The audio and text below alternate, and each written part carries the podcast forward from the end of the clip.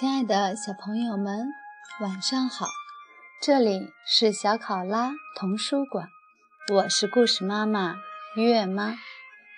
今天月妈继续带来神奇校车的故事，让我们竖起耳朵一起聆听吧。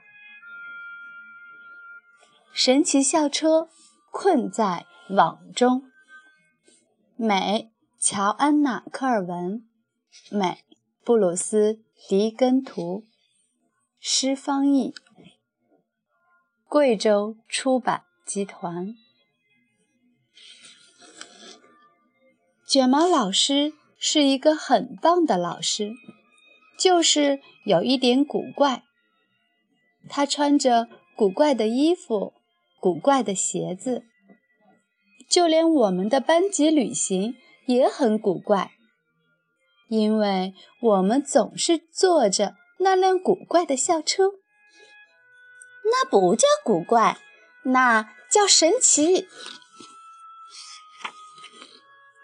今天我们学习有关蜘蛛的知识。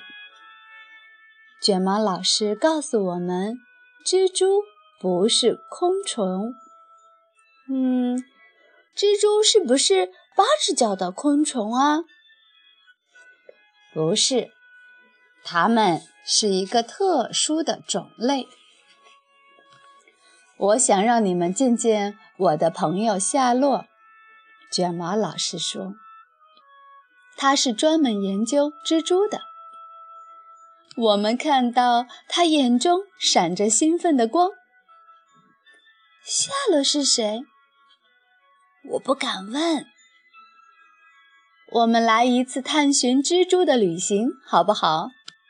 卷毛老师问。没等我们回答，他已经拿起车钥匙离开了教室。我们去兜个风吧。就不能走路过去吗？卷毛老师带我们来到一座老房子跟前。这房子看上去又古怪。又阴森，到处都是蜘蛛网。你的朋友住在这儿？蒂姆问。卷毛老师总交些奇怪的朋友。我一点都不觉得奇怪。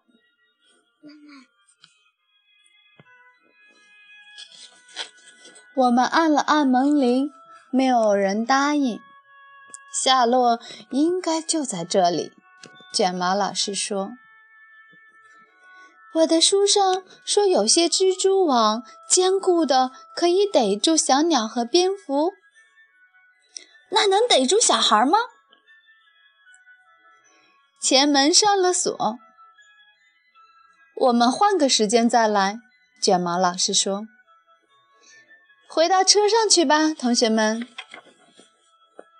突然，小车开始缩小，接着长出了翅膀，然后它变成一只飞蛾，飞了起来。咱们不是要回学校吗？也许下落在花园里。卷毛老师说：“校车变成了飞蛾，绕过一张蜘蛛网，直奔房子后面飞去。”蜘蛛吃飞蛾，对吧？校车现在成了一只飞蛾，对吧？啊，对什么对？这一切都错了。夏洛也没有在花园里，卷毛老师说。不过，我们在这里发现了许多蜘蛛，有的吊在树上，有的藏在屋檐下，有的。就在草地上织网。那只蜘蛛好像白了我一眼。那只蜘蛛用八只眼睛白了你八眼。前面有一个棕色的大谷仓，飞蛾校车从它的一扇破窗户中飞了进去。同学们，咱们进去看看。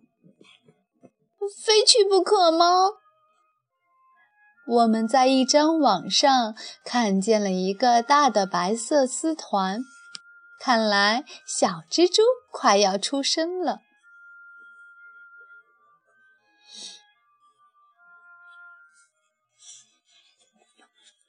蜘蛛网挂的到处都是，几乎每张网里都有一只蜘蛛，但是我们依然没有找到下落。我们快出去吧！嘘，别让蜘蛛听见。不会吧？蜘蛛又没耳朵？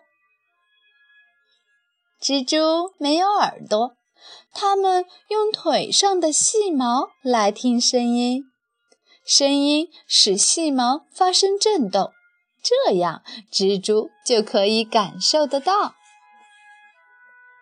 我们很担心蜘蛛会来追我们，但卷毛老师说，织网的蜘蛛不会追捕食物，只会用网粘住食物。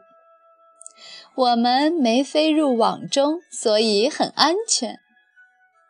很高兴我们离开了，还好没被缠住。哦，不好！飞蛾校车飞进了一张网，被粘住了。我们不能动弹，可怕的蜘蛛却爬来爬去。那是什么东西？我想那是蜘蛛的午餐。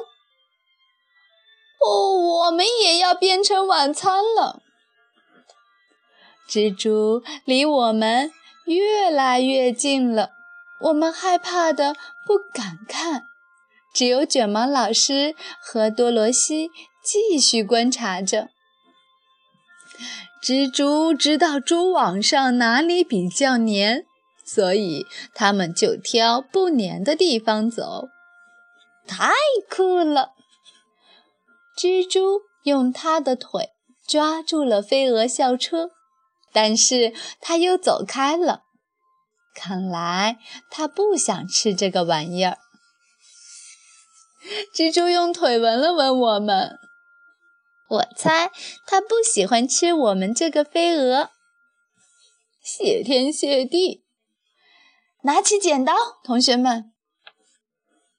卷毛老师把剪刀发给我们，我们走出校车，剪断了那些缠住车体的蛛网。我们小心翼翼，避免再被缠住。孩子们，是突围的时候了，别踩黏的地方。把校车解救出来后，我们又都上了车。我们飞离了谷仓，回到了那栋阴森的房子前面。校车又恢复了原样。一位女士。正站在前门，夏洛。夏洛是一位科学家，他专门研究蜘蛛。这栋阴森的房子实际上是一个新的蜘蛛博物馆。弗瑞斯老师，欢迎来到我的博物馆，请进。走进博物馆，我们看到了更多的蜘蛛。近距离观察蜘蛛会让你们大开眼界。哦，我已经不能再近了，该回学校了。回到学校，我们还在想夏洛和他的蜘蛛博物馆。他喜欢教别人认识蜘蛛，而卷毛老师喜欢教我们各种各样的知识。下回他会带我们学什么呢？鲨鱼咬人比蜘蛛厉害得多吧？那我们就一探究竟吧。亲爱的小朋友们，今天神奇校车带我们去蜘蛛的世界里旅行就结束啦，让我们下次再见，晚安。